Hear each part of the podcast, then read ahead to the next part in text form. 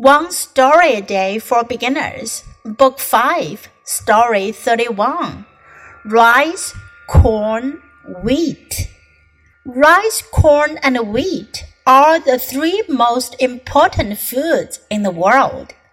Long ago, people used to go around looking for food every day. Then one day, people discovered that rice, corn, and wheat could be planted. People then began to work and live together to grow these crops. They could grow enough food for everyone. They did not have to spend all their time traveling and looking for food. 今天的故事讲的是三种主要的粮食：rice 米、corn 玉米、wheat 小麦麦子。Rice, corn, and wheat are the three most important foods in the world. 米、玉米和小麦是世界上最重要的三种食物。Long ago，很久很久以前，people used to used to 表示过去，常常，曾经。人们曾经 go around looking for food every day，每天呢出去到处找食物。Then one day people discovered that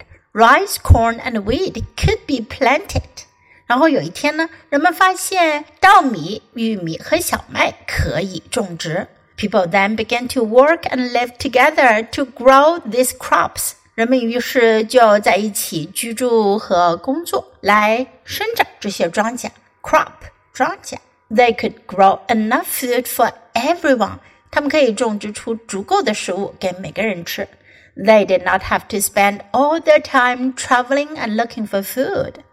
他们不需要把他们所有的时间花来行走寻找食物了。Now listen to the story once again. Rice, corn, wheat. Rice, corn, and wheat are the three most important foods in the world. Long ago, people used to go around looking for food every day. Then one day, people discovered that rice, corn, and wheat could be planted. People then began to work and live together to grow these crops. They could grow enough food for everyone.